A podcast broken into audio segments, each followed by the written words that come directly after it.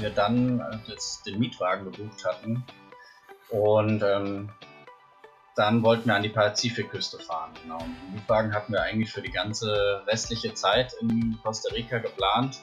Allerdings ist mir einer der dümmsten Fehler dann überhaupt passiert und zwar stand ich dann beim Schalter an SIG bei Sixt und habe mich gefreut, dass wir so einen super günstigen Preis bekommen haben und habe dann die Reservierungsnummer durchgegeben und dann hat er gesagt, ja, okay, Sie haben ein Auto reserviert, aber eben in San Jose, Kalifornien und nicht hier in Costa Rica. Ja, das war Steven und Steven hat wahnsinnig viel Geiles in Costa Rica erlebt. Äh, anders kann man das gar nicht sagen. Also es ist einfach so ein unglaublich geiles Land und äh, wenn ich so Gespräche führe wie mit Steven, dann äh, möchte ich mich am liebsten äh, wieder äh, ins Auto setzen, zum Münchner Flughafen fahren und äh, losfliegen. Einfach nur los. Ich freue mich, dass es eigentlich tatsächlich auch bald der Fall ist. am Freitag geht es für uns wieder los. Aber ähm, Costa Rica wäre eigentlich auch gar nicht mal so schlecht, würde ich auch gerne mal wieder machen. Wahnsinnige äh, Story. Ähm, er war 43 Tage äh, unterwegs in äh, Zentralamerika und ähm, halt äh, auch eine Zeit lang in Costa Rica. Und einiges von dem, was er erlebt hat, haben wir auch erlebt. Und ich freue mich, dass er das äh, mit uns geteilt hat. Wahnsinnig, wahnsinnig geil. Ich hoffe, ihr habt ein bisschen Zeit mitgebracht. Wir haben ein bisschen geredet und äh, ich habe heute eigentlich auch noch so einiges zu erzählen, bevor wir in diese Podcast-Folge reinspringen. Und zwar als allererstes wird diese Folge präsentiert von Edelbooks Verlag. Ähm, richtig cool, sie sponsern diese Folge und ähm, wollen ein ganz besonderes Buch hervorheben, das heute so gut zu diesem Thema passt. Denn Costa Rica ist ein absolut geiles äh, Land äh, für Birder. Ne, Birder, ich weiß gar nicht, wie das richtig ausgesprochen wird, aber ähm, Vogelliebhaber. Ähm, ich bin in Costa Rica auch ein großer Vogelliebhaber. Es gibt so viele tolle große und kleine Vögel dort und so unglaublich viele Abenteuer, die man erleben kann. Und der US-Amerikaner Noah Stricker, ähm, der hat 2015 entschlossen, ähm, so sein Jahr zu machen, sein Big Year zu machen äh, und wollte so viele Vogelarten äh, wie möglich weltweit sichten. Und seine Reise führte ihn durch 42 Länder auf der, abseits der bekannten Routen, also off the path und äh, immer mit Hilfe von einheimischen ähm, ja, Kollegen und äh, Unterstützer. Und er hat abgelegene Andengipfel überquert, äh, hat sich durch äh, Gewitterstürme und absurde Grenzkontrollen gekämpft und äh, stellt am Ende einen Weltrekord auf. Er hat sage und schreibe 6042 Vogelarten in nur einem Jahr gesichtet. Also wirklich richtig krass. Und ähm, vor allem aber hat er wirklich unvergessliche Abenteuer auf dieser Reise erlebt, ähm, das ihn auf alle fünf Kontinente, Kontinente geführt hat. Und wie er gereist ist, was er erlebt hat, das äh, steht alles in seinem Buch Vogelfrei, das jetzt halt eben vom Edelbooks erschienen ist. Und das Geile ist, also ihr könnt euch dieses Buch ab sofort holen in jedem Buchhandel ähm, oder halt auf äh, den bekannten äh, Internetplattformen. Äh, und ihr könnt jetzt auch drei Bücher hier im Off the Path Podcast gewinnen. Ähm, Teilnahmebedingung ist eigentlich ganz einfach. Ihr müsst über 18 sein und in Deutschland leben. Tut mir leid, liebe Schweizer. Ich weiß, ihr hört hier auch sehr, sehr, sehr, sehr fleißig zu und äh, würdet auch gerne gewinnen. Ich würde es euch auch gerne schicken, aber das geht leider nicht. Das sind die Teilnahmebedingungen. Und natürlich Österreich halt eben auch nicht. Äh, ja, sorry. Aber drei Bücher könnt ihr gewinnen in Deutschland. Teilnahmebedingungen, wie gesagt, über 18 und in Deutschland lebend. Was ihr damit machen müsst, was ihr dafür machen müsst, ist eigentlich ganz einfach. Ihr hinterlasst einfach einen ganz, ganz tollen Kommentar, eine ganz, ganz tolle Bewertung ähm, auf iTunes und äh, sagt, warum ihr dieses Buch gewinnen wollt oder warum Off the Path toll ist oder warum euch diese, diese Podcast-Folge so besonders gefallen hat. Das könnt ihr einfach gerne mal machen. Und äh, ja, mit ein bisschen Glück gewinnt ihr eins von drei Büchern. Ähm, Vogelfrei von Noah Stricker, was ja äh, nach, sich nach einem richtig, richtig tollen Abenteuer anhört. So viel dazu, so viel zu, der, äh, zu dem Sponsor dieser Folge und ähm, ja, Steven hat eine, eine tolle Zeit äh, erlebt in Costa Rica. Äh, von äh, San Jose äh, ging es kurz nach Nicaragua, äh, dann wieder zurück nach Costa Rica. Er ist durch den Corcovado Nationalpark bei 35 äh, Grad gewandert. Er ist mit einem Two-Wheel-Drive durch Flüsse gefahren, hat äh, geniale Rafting-Touren erlebt. Also richtig, richtig toll. Und ich wette, dass er auch ein paar richtig tolle Vögel äh, gesehen hat, denn davon gibt es ganz, ganz viele in Costa Rica.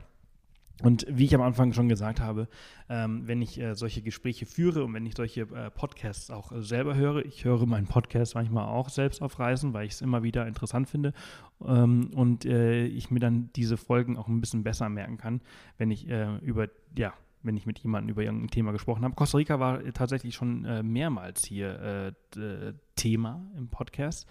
Ähm, einfach weil es ein grandioses faszinierendes Land ist, in dem Lina und ich jetzt auch schon drei, vier, dreimal waren in den letzten drei Jahren, glaube ich. Vier Jahren. Also regelmäßig dort gewesen und ähm, ja, ich kann das alles nur so unterschreiben, was Steven da so von sich gibt. Für uns geht es jetzt auch los diese Woche. Ich freue mich mega. Ähm, am Freitag geht es los äh, Richtung Australien. Yes! Endlich. Endlich geht's los. Wir sind Reiseblogger und das ist die erste Reise des Jahres. Hashtag Fail.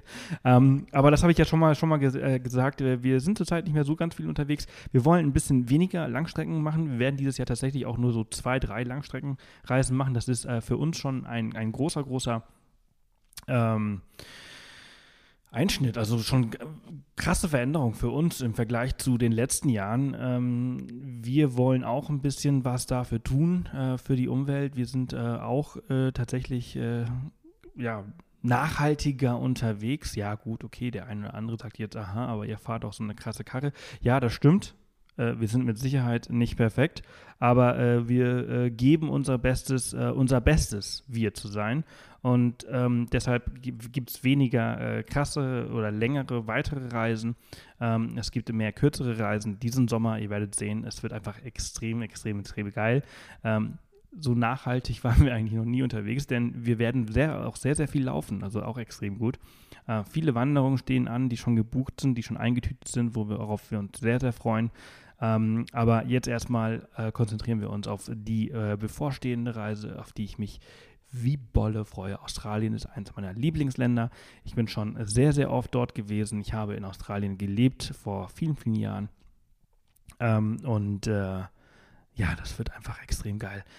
Endlich auch das letzte, das letzte Bundesland äh, Australiens für mich, Tasmanien. Tasmanien soll ja auch nochmal irgendwie so was ganz, ganz Besonderes sein. Die, ja, ich freue mich einfach. Ich freue mich. Ich hoffe, ihr auch. Wir werden äh, tolle Geschichten mitbringen. Wir werden, werden tolle Instagram-Stories äh, posten. Wir werden äh, einen, tollen, äh, einen tollen Abenteuer-Folge äh, im Nachhinein oder vielleicht auch währenddessen ähm, äh, hochladen. Und ja, ich hoffe, ihr bleibt uns natürlich treu. Das ist übrigens die äh, 128. Off the Path Podcast-Folge, wie ich das letzte Mal versprochen habe. Ab sofort wieder ein bisschen regelmäßiger. Ne? Ähm, zweite Woche in Folge. Yes, I'm on fire. Ich habe diese Woche, ähm, sage und schreibe, fünf Podcasts aufgenommen. Also für die nächsten Wochen sind wir schon mal safe. Wenn ihr aber eine coole Story drauf habt, äh, drauf habt, wenn ihr irgendeine tolle Story habt, ähm, erlebt habt, wenn ihr was, was Geiles äh, auf Reisen ähm, erlebt habt, dann, dann schreibt mir sehr, sehr gerne. Ich suche nach wie vor äh, tolle, tolle Gäste, äh, wie Steven, ähm, die was zu erzählen haben. Und ich würde mich sehr freuen, wenn ich von euch höre. Einfach eine E-Mail an podcast at offthepath.com, eigentlich recht einfach zu merken. Schreiben und dann hören wir uns und schreiben wir ein bisschen und dann ähm, geht das eigentlich ratzfatz und äh, wir machen einen Termin aus und dann quatschen wir eine Stunde über eure Reisen. Ähm, sehr äh, unkompliziert, einfach nur, äh, ja, jeder von uns macht sich einen Kaffee, setzt sich am PC und dann, dann telefonieren wir eine Stunde. So geht das. Und äh, wenn ihr Lust darauf habt, dann, dann freue ich mich von euch zu hören. Wie gesagt, www.offthepath.com. Nee, wie gesagt, podcast at offthepath.com. Einfach eine E-Mail schreiben oder auf Instagram schreiben, können wir auch immer ganz kurz ähm, schreiben. Und äh, ja, folgt uns auch auf gerne, gerne, gerne, gerne auf Instagram. Wie gesagt, da kommen jetzt äh, demnächst äh, ganz tolle Stories äh, für die nächsten drei, vier Wochen aus Australia, from Tasmania. Das wird richtig, richtig toll. Gut, genug geredet. Zehn Minuten ist jetzt diese Pre-Roll, diese Intro. Steven redet jetzt auch noch ein bisschen und äh, dann hören wir uns äh, am Ende beim, in der Outro wieder. Und äh, dann erzähle ich euch noch eine tolle Sache, äh, die wir gestern erlebt haben. Also bleibt dran. Viel Spaß nochmal mit dem Podcast. Sehr schön. Ähm, wir, wir, sprechen heute äh, auch über eine, eine, Zeit, also eine Reise, wo es wahrscheinlich auch ein bisschen äh, vergleichsweise warm war, oder? Ja, vergleichsweise warm ist sogar noch äh, gut ausgedrückt. Also es war schon teilweise sehr, sehr heiß. Und die Schweißperlen sind nur so geflossen. Ja, äh, ihr wart, äh, du warst mit Freunden, warst du in äh, Nicaragua und Costa Rica unterwegs? Genau, ich war mit meiner Freundin und einer Freundin von uns zusammen, also wir waren zu dritt in Costa Rica und auch in Nicaragua und äh, zum Schluss auch nochmal in Kuba. Insgesamt waren wir sechs Wochen unterwegs. Ordentliche Zeit, äh, die äh, hoffentlich viel Zeit gelassen hat, um, um viel zu erkunden. Äh, wie lange wart ihr wo? Wir waren insgesamt knapp vier Wochen in Costa Rica und dann eigentlich nur fünf Tage in Nicaragua, was eigentlich ein bisschen wenig war. Und dann nochmal zehn Tage in Kuba. Okay. Also, also wirklich sehr wenig Zeit in, in, Nica in Nicaragua. Äh, bin ich gespannt, was ihr da gesehen habt. Aber äh, vier Wochen Costa Rica ist natürlich ordentlich und äh, da habt ihr mit Sicherheit viel erlebt. Darüber sprechen wir heute hauptsächlich. Mhm. Ähm, wie kamst du auf die, oder wie kamt ihr auf die Idee, ähm, nach äh, Zentralamerika und hauptsächlich nach Costa Rica zu reisen? Also grundsätzlich bin ich eigentlich schon immer reisebegeistert gewesen und war dann auch letztes Jahr zum ersten Mal in Südamerika, in Peru. Und da habe ich ganz viele Leute getroffen, die so von Costa Rica geschwärmt haben. Und ähm, dann habe ich natürlich auch euren Podcast regelmäßig gehört und ihr habt auch immer so viel Positives von Costa Rica erzählt, weshalb ich da einfach noch aufmerksamer drauf wurde und mich darüber informiert habe und habe das den anderen beiden vorgestellt und die waren auch direkt begeistert und dann haben wir gesagt, das machen wir auf jeden Fall und gucken, ob wir vielleicht sogar noch ein anderes Land mitnehmen können und ja, so ist das dann entstanden eigentlich. Okay, cool.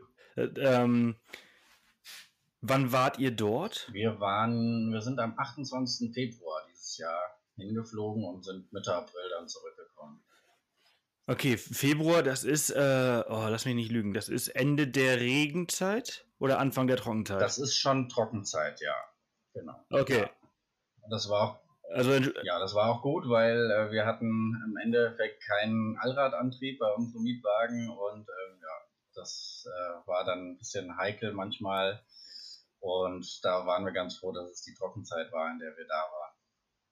Ja, ja, absolut. Also ich wollte, das wäre nämlich eine der Fragen gewesen äh, später. Wie war die unterwegs? Äh, Two-Wheel-Drive äh, oder Four-Wheel-Drive? Weil, also braucht man, ne? Also würdest du nochmal mit Two-Wheel-Drive durch Nicaragua, äh, durch Costa Rica reisen oder äh, würdest du das nächste Mal direkt auf äh, Allrad wechseln? Also ich glaube, Allrad ist einfach insgesamt entspannter. Man hat viel weniger Sorgen und ähm, gerade wenn man dann in der Regenzeit unterwegs ist, dann braucht man das auch. Wir sind jetzt in der, in der Sommer- oder in der Trockenzeit sind wir da auch ganz gut mit zurechtgekommen, aber wir hätten beinahe einiges dann gar nicht gemacht, weil ähm, wir gedacht haben, okay, da müssen wir mehrere Flüsse durchqueren, das schaffen wir einfach mit unserem Antrieben nicht. Und ähm, im Endeffekt haben uns dann aber die Einheimischen so ermutigt, an manchen Stellen, dass wir dann halt gesagt haben, okay, wir probieren es einfach mal, wir gucken, wie tief der jeweilige Fluss ist und fahren trotzdem durch. Es hat auch geklappt, aber eben mit einigen Sorgen und hätten wir Allradantrieb gehabt, dann wären wir da einfach durch und äh, hätten ja gar kein Problem gehabt. Hm. Was war das genau für ein Fahrzeug, äh, das, das ihr hattet? Das war dann äh, Suzuki, etwas erhöhter. Ich kann mich gar nicht genau an den Namen erinnern äh, Jimny, heißt der Jimny?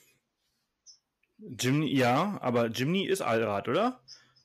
Ich, kenne, also ich weiß gar nicht, ob es den als Zweiradantrieb äh, gibt. Dann, in meiner Erinnerung ist der Suzuki Jimny der kleinste Allrad, das kleinste Allradfahrzeug, das produziert worden ist. Es gibt vielleicht noch einen Suzuki ah, Vitara, genau, sagt genau, mir genau, irgendwas. der Vitara, der, der war es wahrscheinlich. Also wir hatten auf jeden Fall keinen okay. Four-Wheel-Drive. Ja, ja, also ich meine, dass der Jimny eigentlich äh, Four-Wheel Drive ist und der Vitara ja, nicht. Ja. Der sieht, der sieht, der, der sieht, der sieht aus wie so, ja, wie so ein SUV, äh, ist er aber eigentlich gar nicht. Genau so richtig, ne? ja. Also er war schon etwas höher auch, das war im Endeffekt auch gut. Aber ähm, ja, wie gesagt, kein, kein Four-Wheel-Drive. Ja, cool. Äh, was, was, habt ihr äh, alles in, in Nicaragua? Also wenn du mir mal eben kurz eine grobe Route nennen könntest, was ihr so alles erlebt habt und wo ihr lang gefahren seid, dann können wir das, das Gespräch darauf irgendwie aufbauen. Also ihr seid mit größter Wahrscheinlichkeit, könnte ich wetten, in San Jose gelandet. Genau, richtig, ja. ja, genau. Wir sind in äh, San Jose ähm, gelandet und hatten bis dahin auch noch gar nicht so viel vorher geplant. Was wir vorher geplant haben, war, dass wir auf den Rio Pacuara fahren und da die zweitägige Rafting-Tour machen. Ah, das geil. war die ja. Tour, die ihr ja, glaube ich, auch gemacht habt, auch am Start ja. von eurer letzten Reise und ja, das äh, war wirklich super, super, super geil. Und wir waren echt glücklich, dass wir das gemacht haben. Das war ein super Einstieg in die Reise und ähm, haben sogar ein Faultier vom Raft aus gesehen. Das war unser erstes Faultier. Das war echt richtig cool. Und ähm, die erste Woche sind wir dann noch komplett ohne Mietwagen ähm, unterwegs gewesen und haben da die Karibikküste besucht, waren da an verschiedenen Orten und ähm, den Rest der Zeit waren wir eigentlich dann eher an der Pazifikküste und ähm, teilweise nochmal haben wir noch ein paar Unternehmungen rund um San Jose gemacht, wie zum Beispiel der Tenorio Nationalpark, der wird ja auch was sagen mit dem äh, blauen Rio mhm. Celeste. Und ähm, genau, das war so die grobe Route in, in Costa Rica. Und ähm, genau. Okay. Okay, äh, ihr seid am Anfang äh, die erste Woche ohne äh, Mietwagen unterwegs gewesen, hast du gesagt. Das heißt, äh, ihr seid gelandet in San Jose, habt euch dort ein Hotel wahrscheinlich für die erste Nacht genommen und habt euch dann quasi von dem äh, Tourenanbieter äh, abholen lassen und quasi da an diesen Ort zum Rio Pacuare fahren genau, so lassen. Genau, haben wir das gemacht und also das war auch in dieser Tour mit inbegriffen, dass man ähm, abgeholt wird von, von einem Hotel und eigentlich war es auch geplant, dass man dann auch wieder nach San Jose zurückgebracht wird. Aber das war für uns eigentlich eher ungünstig, dass wir nochmal nach San Jose zurück müssen. Und ist ja nochmal eine zweistündige genau, Umfahrt, ne? Also nochmal genau, zurück. Genau, und deswegen haben wir dort gefragt, ob es nicht irgendeine andere Möglichkeit gibt. Und die haben erst gesagt, ja, nee, eher nicht. Und dann hatten sie aber irgendeinen Einheimischen kontaktiert, der dann gesagt hat, okay, ich fahre die drei. Und ähm, der ist dann gekommen, dem haben wir natürlich noch ein äh, Trinkgeld gegeben, aber der hat uns dann bis ähm, nach Puerto Viejo gefahren. Und Ah ja, bis, bis da genau, unten in die Ecke. Das war ja. eigentlich perfekt für uns, weil dann hatten wir eigentlich einen Tag gespart und haben äh, direkt auch ein bisschen Kontakt mit, mit einem Einheimischen, der eigentlich gar nicht so direkt im Tourismusgeschäft dabei ist, zu tun gehabt. Ja, und das äh, war dann unser, unser Ticket sozusagen an die Karibikküste. Ja, das ist ideal. Da bist du eigentlich schon direkt unten an der Grenze zu Panama und kannst quasi dann äh, peu à peu äh, dich durch die Ortschaften hocharbeiten, wieder zurück bis äh, genau, Puerto Limon. Genau, das war eigentlich äh, auch unser Gedanke, dass wir da dann eigentlich relativ gut liegen und den ein oder anderen Nationalpark uns ansehen können und einfach auch die Karibikküste schon einfach ein bisschen aufsaugen können. Und ähm, ja, deswegen haben wir das so uns ausgesucht am Anfang und waren dann auch in, im Endeffekt glücklich, dass es so gelaufen ist, dass es so geklappt hat. Mhm.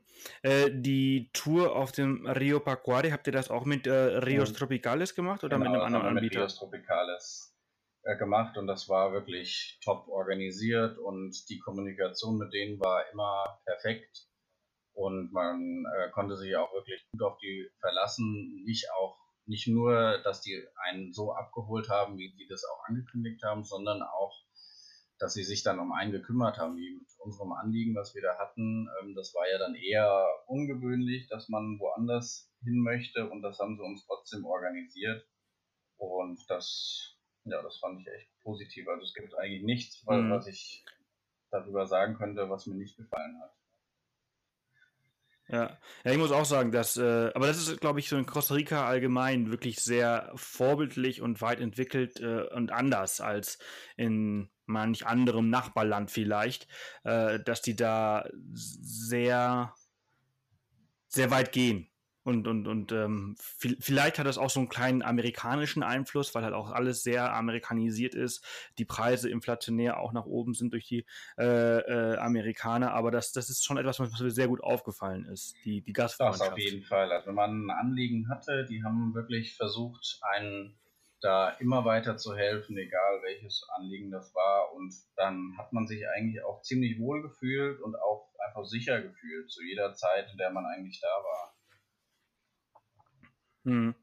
Ja, das glaube ich. Äh, war das eure allererste Rafting-Tour? Rafting-Tour, ja, genau.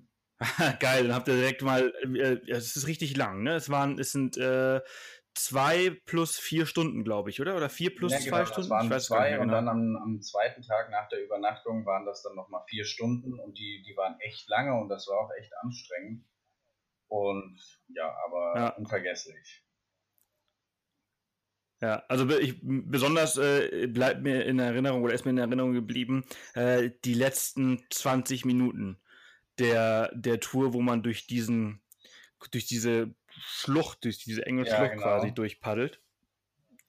Ähm, also richtig schön Super ist das gewesen. Schön. Also, teilweise kamen die Wasserfälle von links und rechts runter und ja, man hat, man hat Tiere gesehen, hatte ich ja anfangs schon mal erwähnt, dass, dass man sogar ein, ein Faultier vom Raft aus gesehen hat. Das ist, glaube ich, nicht alltäglich. Also das ist aber echt, nee, wollte ich gerade sagen. Erstens, also nicht alltäglich, besonders bei der Geschwindigkeit, die man da manchmal äh, lang äh, pest.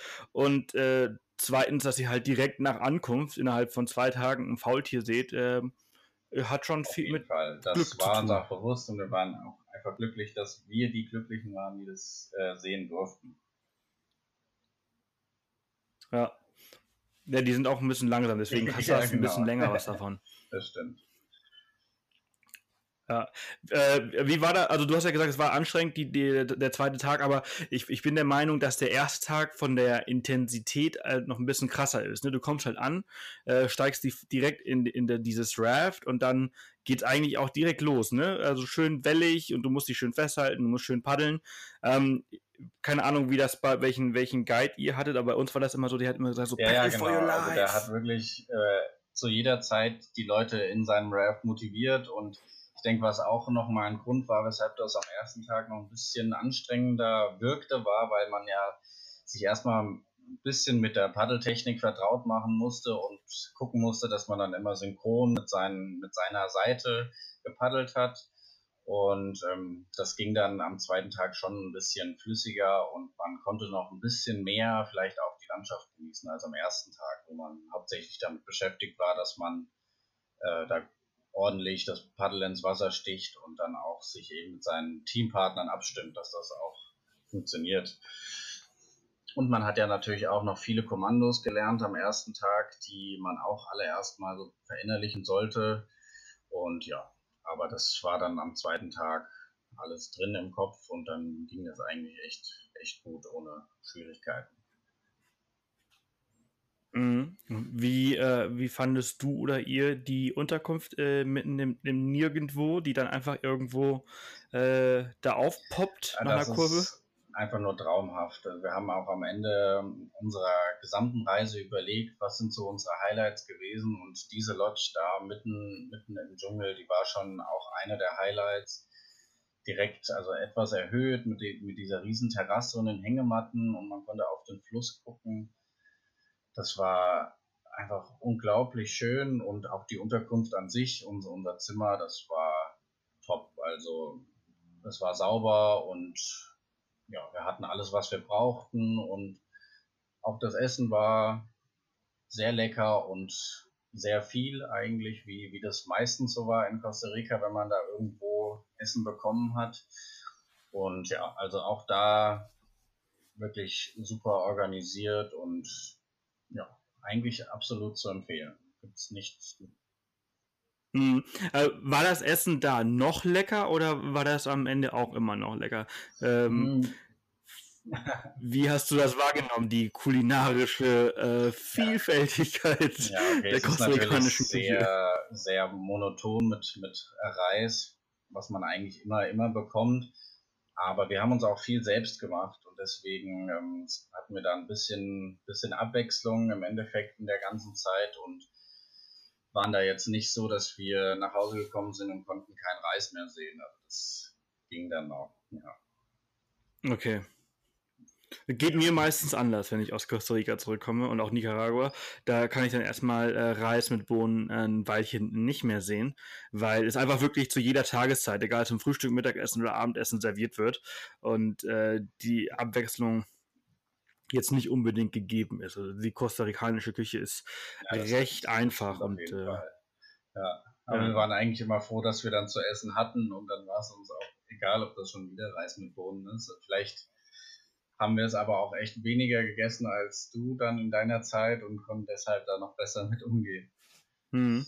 Ja, also äh, wenn, wenn das auf einmal irgendwann gewürzt wird, dann ist es dann irgendwann so, oh, das schmeckt aber gut heute. Ja, also ja. Das ist halt echt so, oh, heute Avocados dazu. Oh, lecker. Und aber ich muss aber auch sagen, dass dieses, also, das, ich finde das so lustig. Also, wir hatten diese, diese eine Erfahrung, ich glaube, in Cahuita. Ähm, da wurde uns dann angeboten, na, wir haben heute zwei äh, äh Rezepte oder zwei äh, äh, ähm, Gerichte. Äh, das eine ist Reis mit Bohnen auf die traditionelle Art und Weise und das andere ist Reis mit Bohnen auf die karibische Art und Weise, also mit Kokosmilch. Genau, ja, mit Kokosmilch. Ge gekocht und dann denkst du so, oh, okay. ich hatte mich schon auf die Abwechslung gefreut, aber dann nehme ich halt Reis mit Bohnen. Mit Kokosmilch und das schmeckt auch richtig gut.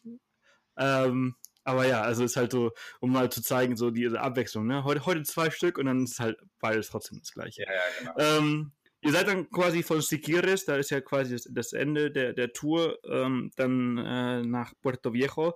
Ist auch ein ordentliches Stück, ne? Ist man auch nochmal irgendwie so zwei, drei Stunden unterwegs gewesen. Genau, das war nochmal eine kleine Fahrt, aber da wir da gerade immer noch frisch, frisch in Costa Rica selbst waren und dann auch den Einheimischen hatten, der sehr interessiert war und uns ganz viel erzählt hat zu der Umgebung und zu seinem Land, war das eigentlich sehr abwechslungsreich und ja, deswegen ähm, ging, ging die Fahrt eigentlich relativ schnell zu Ende. Hm. Ja, Strecken in Costa Rica sind allgemein, ähm, dauert ein bisschen mehr als, als bei uns, ähm, dauert deutlich länger, weil die Straßen halt einfach sehr kurvig und durch die Berge und äh, genau. oftmals auch nicht gut ausgebaut sind. Genau, richtig. Vor allem, wenn man, je weiter man in den Süden kommt, auch auf den Halbinseln, ist dann halt auch keine betonierte Straße mehr, sondern eigentlich nur noch Schotterweg man äh, denkt immer erstmal, okay, das sind nur irgendwie 150 Kilometer, das ist schnell gefahren, aber das darf man eigentlich nicht unterschätzen, weil das dann doch eine ganze Ecke länger dauert.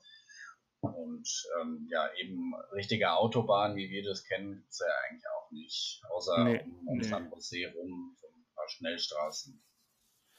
Ja, ja, absolut. Ähm, was mich, mich gerade gefragt habe, äh, wie ist euer Spanisch? Ähm, naja, es geht so. Also ich hatte in der, jetzt begleitend in meinem Studium habe ich ein paar Spanischkurse belegt und hatte das auch in der Schule und konnte mich auch, also die wichtigsten Sachen konnte ich auch auf Spanisch mit den Costa Ricanern klären, aber wenn es dann doch ein bisschen tiefer ging, dann bin ich gerne und schnell auf das Englisch übergegangen und die anderen beiden auch. Wenn du sagst, ich konnte dir so ein paar einfache Sachen klären, ist das dann irgendwie so äh, una cerveza? Ja, ne, ein bisschen mehr ging es schon. Ein bisschen mehr, okay. ja, genau. Also, also, also es geht, es geht äh, über das äh, Ballermann-Spanisch, über das Mallorca-Spanisch. Ja, genau. Also ein bisschen mehr ging, ging dann äh, doch. Und vor allem wurde das auch dann mit der Zeit besser, wenn man mit denen gesprochen hat, mit den äh, Kostikanern. Und dann wurde das Vokabular auch wieder ein bisschen größer.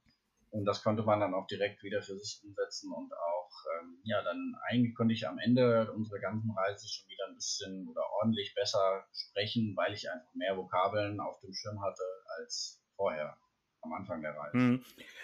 Würdest, würdest du von dir aus sagen, dass das auch wichtig ist, dass man es kann? Also ähm, äh, einfach auch als Empfehlung aussprechen, dass man nach äh, Costa Rica mit ein bisschen Spanischkenntnissen reisen sollte? Oder geht das auch ohne? Ich würde sagen, auf jeden Fall sagen, es geht ohne, weil selbst in den entlegensten Orten in Costa Rica können die Leute Englisch sprechen. Zumindest war so unsere Erfahrung. Natürlich schadet es nicht, wenn man auch ein bisschen Spanisch sprechen kann. Vor allem, ähm, wenn, wenn man einfach ja, sich ein bisschen mit Einheimischen unterhalten möchte, die jetzt vielleicht nicht ganz so des Englischen mächtig sind, dann ist es natürlich auf jeden Fall hilfreich, aber man braucht es nicht unbedingt. Das ist in Nicaragua mhm. vielleicht schon wieder ein bisschen anders, weil da war meine Erfahrung zumindest, da hatte teilweise auch ähm, der, der Hostelchef kein, kein kleinstes Fünkchen Englisch drauf und da musste ich dann wirklich mit meinem Spanisch gucken, dass ich da irgendwie zurechtkomme und mich verständige. Ja. Ja, das, wäre nämlich auch die nächste Frage gewesen und interessant gewesen, äh, wie du das halt in äh, Nicaragua und Kuba wahrgenommen hast. Genau, ja. Also in Nicaragua. Kuba ähnlich? In Kuba war es ähnlich. Also da, ich denke mal, das entwickelt sich gerade, dass auch gerade die ähm, Hostelinhaber, die, die Casa Particularis führen, dass die immer ein bisschen mehr Englisch lernen jetzt im Laufe der Zeit, als das vielleicht noch vor ein paar Jahren waren. Aber das ist schon noch immer sehr gebrochenes Englisch, was sie sprechen. Und meistens verstehen die einen auch nicht so gut, wenn man Englisch spricht. Das heißt, für Kuba ist das Spanische schon relativ wichtig, aber wie man an uns sieht, mit ein paar Wörtern, mit ein paar Vokabeln kommt man auch da ganz gut zurecht.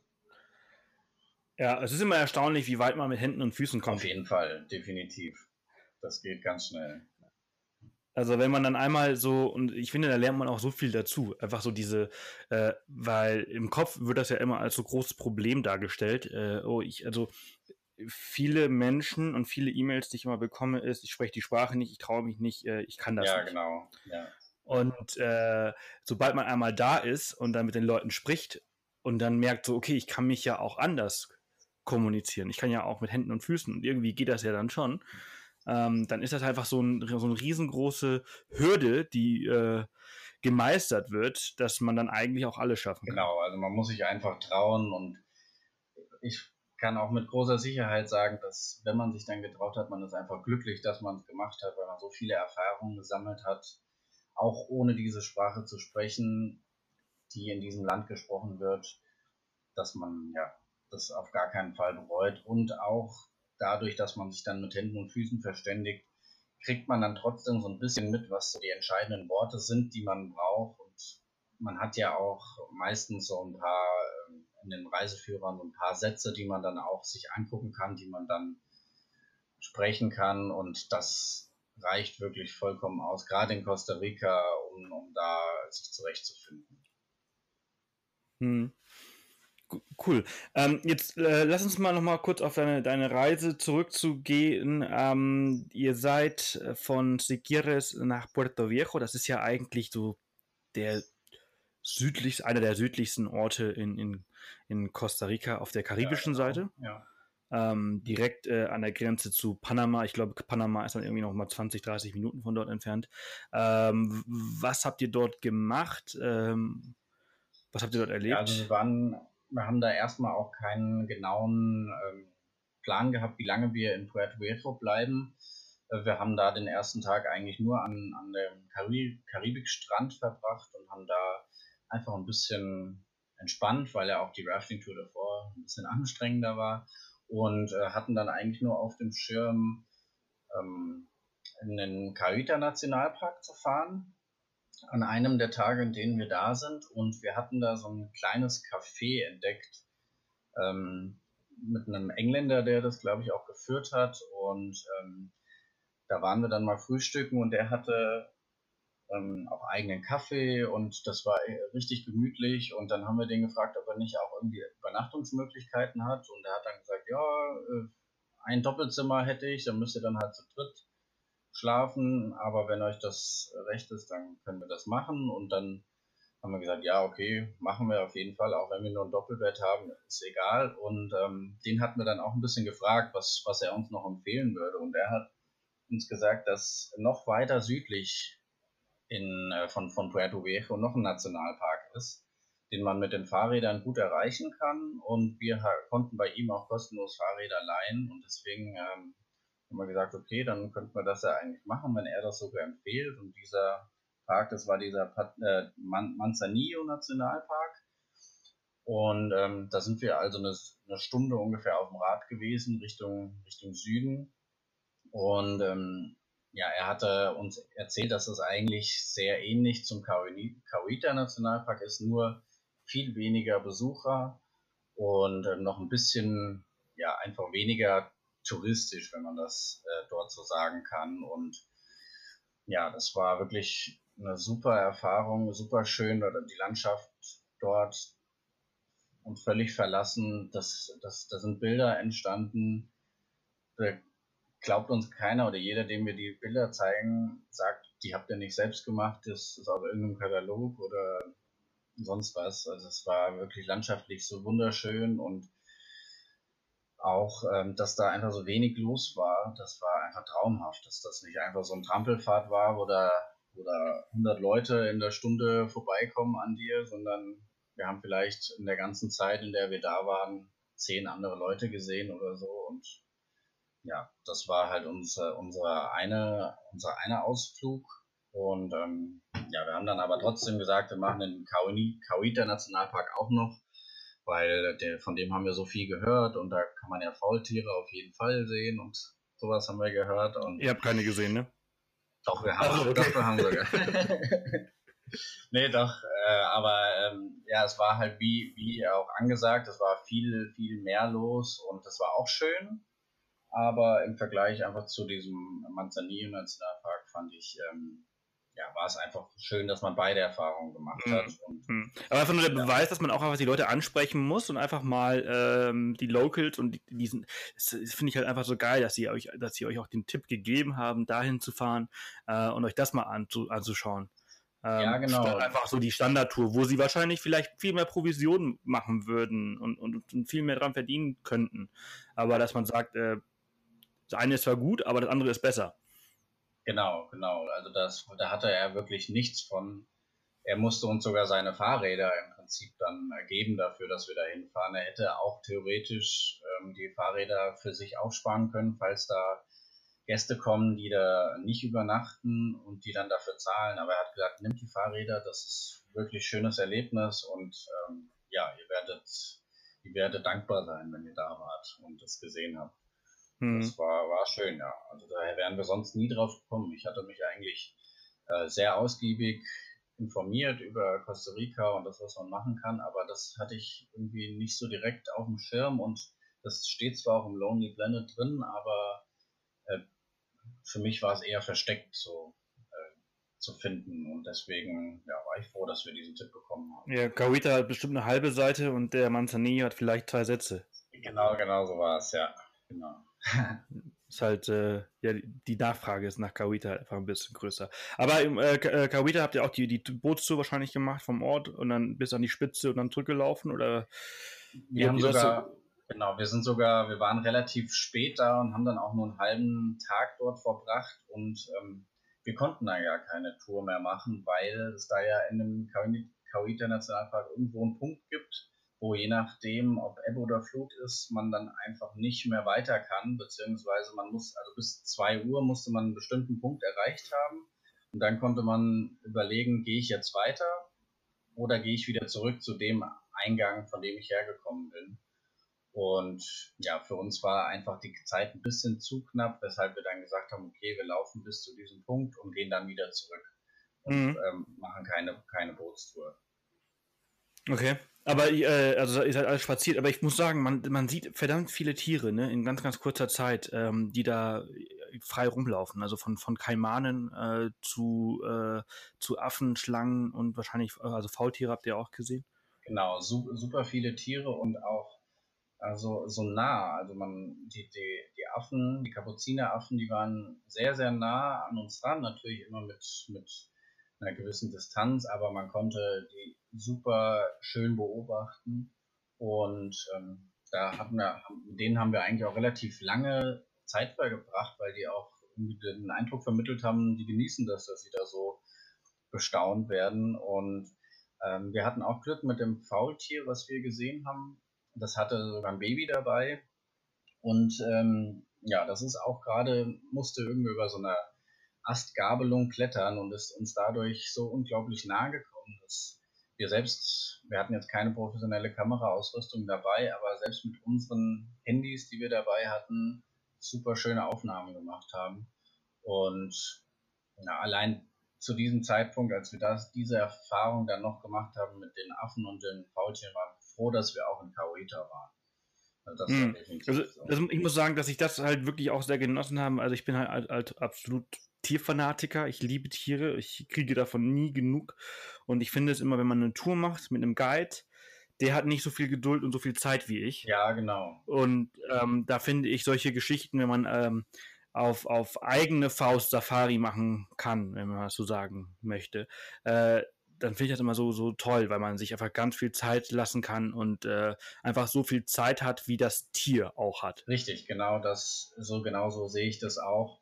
Ich habe auch schon Erfahrungen gemacht mit, mit Guides, wo ich gedacht habe, wieso müssen wir jetzt weiter? Das ist so ein schöner Moment. Beispielsweise letztes Jahr in Peru, da haben wir einen Puma gesehen, den man nicht so oft wow. live sieht. Und wir, wir standen da zwar zwei, drei Minuten, aber wenn das nach mir gegangen wäre, ich wäre so lange da geblieben und hätte den Puma beobachtet, bis er wirklich weg wäre. Und wir sind einfach schon wieder frühzeitig weg, als man ihn eigentlich noch hätte beobachten können. Und genauso war es im Corcovado Nationalpark. Das war jetzt wieder in Costa Rica. Dort muss man ja einen Guide nehmen. Und genau. ähm, da war es eigentlich auch so. Da wäre ich auch an manchen Punkten gerne länger geblieben und hätte da einfach noch ein bisschen mehr die Natur und die Tiere beobachtet. Aber da hatte man auch einen relativ strikten Zeitplan, dass man da halt ja dann auch weitergegangen ist. Mm, ja, ja. Also das ist auch das, was ich auch mal sage. Also so, wenn man in Afrika auf Safari äh, Game Drive unterwegs ist, dann finde ich es immer so schade, dass man halt äh, wenig Zeit hat. Also so viel Zeit, wie der Ranger halt für angemessen äh, für sich und den Rest der Gruppe halt äh, denkt, dass es ist. Und äh, nicht auf deine. ja, genau. Er hat dann halt die entsprechenden Tiere eben auch schon mehrfach gesehen oder sieht sie auch mehrfach in der Woche und empfindet das dann gar nicht mehr für so sehr besonders, dass man da äh, vielleicht als, als Gast, als Tourist noch ein bisschen länger schauen möchte. Und ja, so kommt es dann zustande, dass man dann relativ schnell weitergehen muss. Hm. Ja, ja. ja. Okay. Äh, von, von dort ging es äh, wohin weiter von Kawita? Wir sind dann ähm, direkt mit dem Bus nach San Jose wieder gefahren, weil wir dann äh, das, den Mietwagen gebucht hatten. Und ähm, dann wollten wir an die Pazifikküste fahren, genau. Und den Mietwagen hatten wir eigentlich für die ganze restliche Zeit in Costa Rica geplant. Allerdings ist mir einer der dümmsten Fehler dann überhaupt passiert und zwar stand ich dann beim Schalter an Zig bei Six und habe mich gefreut, dass wir so einen super günstigen Preis bekommen haben und habe dann die Reservierungsnummer durchgegeben und dann hat er gesagt, ja, okay, Sie haben ein Auto reserviert, aber eben in San Jose, Kalifornien und nicht ja. hier in Costa Rica. Nein! Dieser Fehler passiert ganz, ganz vielen Leuten. Ganz, ganz vielen Leuten. Also, du bist nicht der Einzige. Und ich weiß aber auch nicht, wie mir das passieren konnte, weil mir ja schon bewusst war, dass es auch San Jose in Kalifornien gibt und ich war mir eigentlich auch sicher, dass es äh, das San Jose in Costa Rica war und ich hatte sogar noch Kontakt zu Six, weil ich wissen wollte, wie das ist, wenn man mit einem Mietwagen über die Grenze nach Nicaragua fahren will und von denen hat aber dann auch keiner gesagt, okay, wenn du von San Jose, Kalifornien nach Nicaragua willst, musst du ja nochmal eigentlich durch ein paar andere Länder. Also da von denen hat mir auch keiner irgendwie den Tipp gegeben, oh, hast du vielleicht das falsche San Jose ausgewählt. Aber gut, ja, das war im Endeffekt ähm, der Fehler, der mir passiert ist. Und die hatten dann natürlich auch selbst kein Auto mehr da, aber hatten einen Bekannten, der irgendwie auch noch ein paar Autos hat und vermietet. Und dann haben wir kurz überlegt und haben gesagt, okay, wir haben eigentlich keine große Alternative, wurden dann von dem abgeholt und im Endeffekt war das auch unser Glück. Das war so ein super lieber Mann, der uns mit zu sich nach Hause genommen hat. Seine Frau hat uns dann mit Wasser und Schokolade begrüßt. Und der hat uns im Endeffekt dann ähm, ein Auto zur Verfügung gestellt und hat auch gesagt, okay, ihr könnt das so lange benutzen, wie ihr wollt. Wir planen jetzt erstmal zwei Wochen, weil vom Budget war das leider für uns dann auch nur noch so, dass wir es nur zwei Wochen statt für die restliche Zeit nehmen konnten.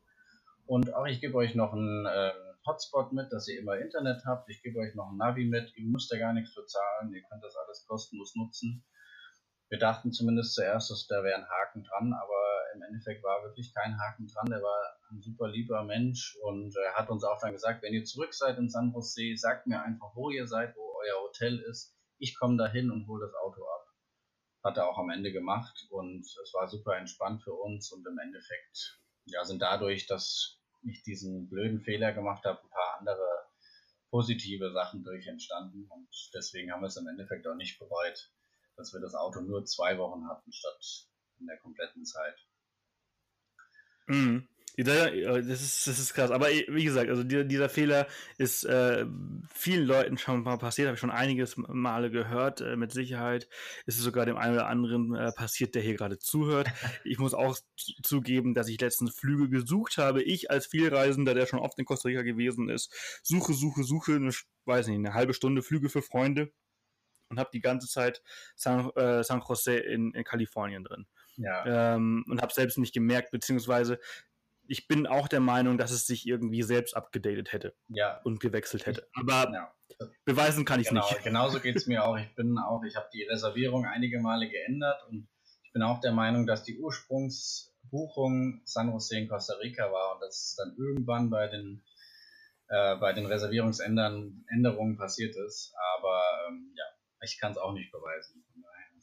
ja, naja, aber gut. Aber dafür habt ihr ja dann irgendwie, ist ja doch alles gut geworden. Ihr seid dann losgefahren, ähm, Richtung?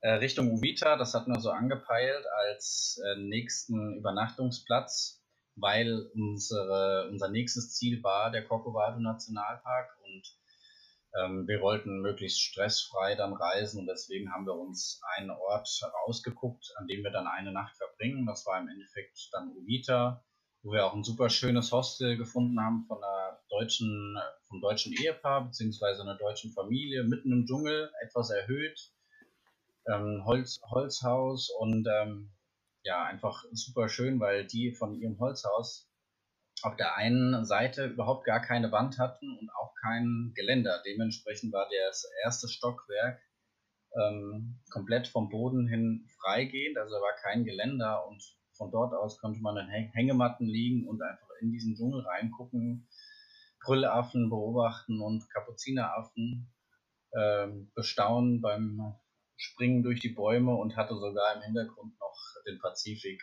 mit im Blick. Und das war unsere richtig, richtig schöne Übernachtung in Uvita.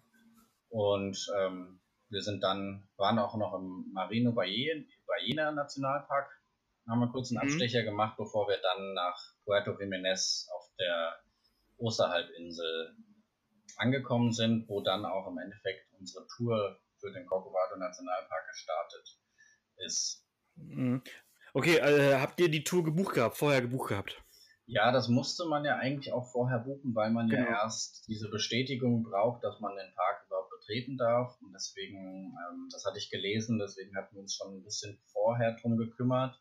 Also ich denke, einen Tag vorher würde auch reichen, aber eben ähm, habe ich auch. Hm, Glaube ich nicht. Also aus Erfahrung äh, weiß ich, dass es, dass du, dass es halt, also es ist halt sehr beliebt und es gibt auch nur eine, eine bestimmte Anzahl an Rangern. Also äh, die Empfehlung ist hier ganz klar ähm, deutlich früher zu machen.